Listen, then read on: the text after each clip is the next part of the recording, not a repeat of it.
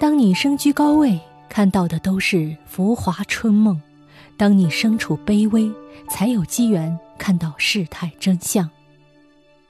这是一个功利的世界。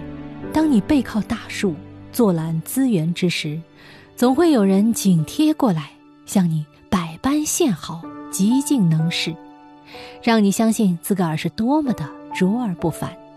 但是真相只有在你离位后才会显现。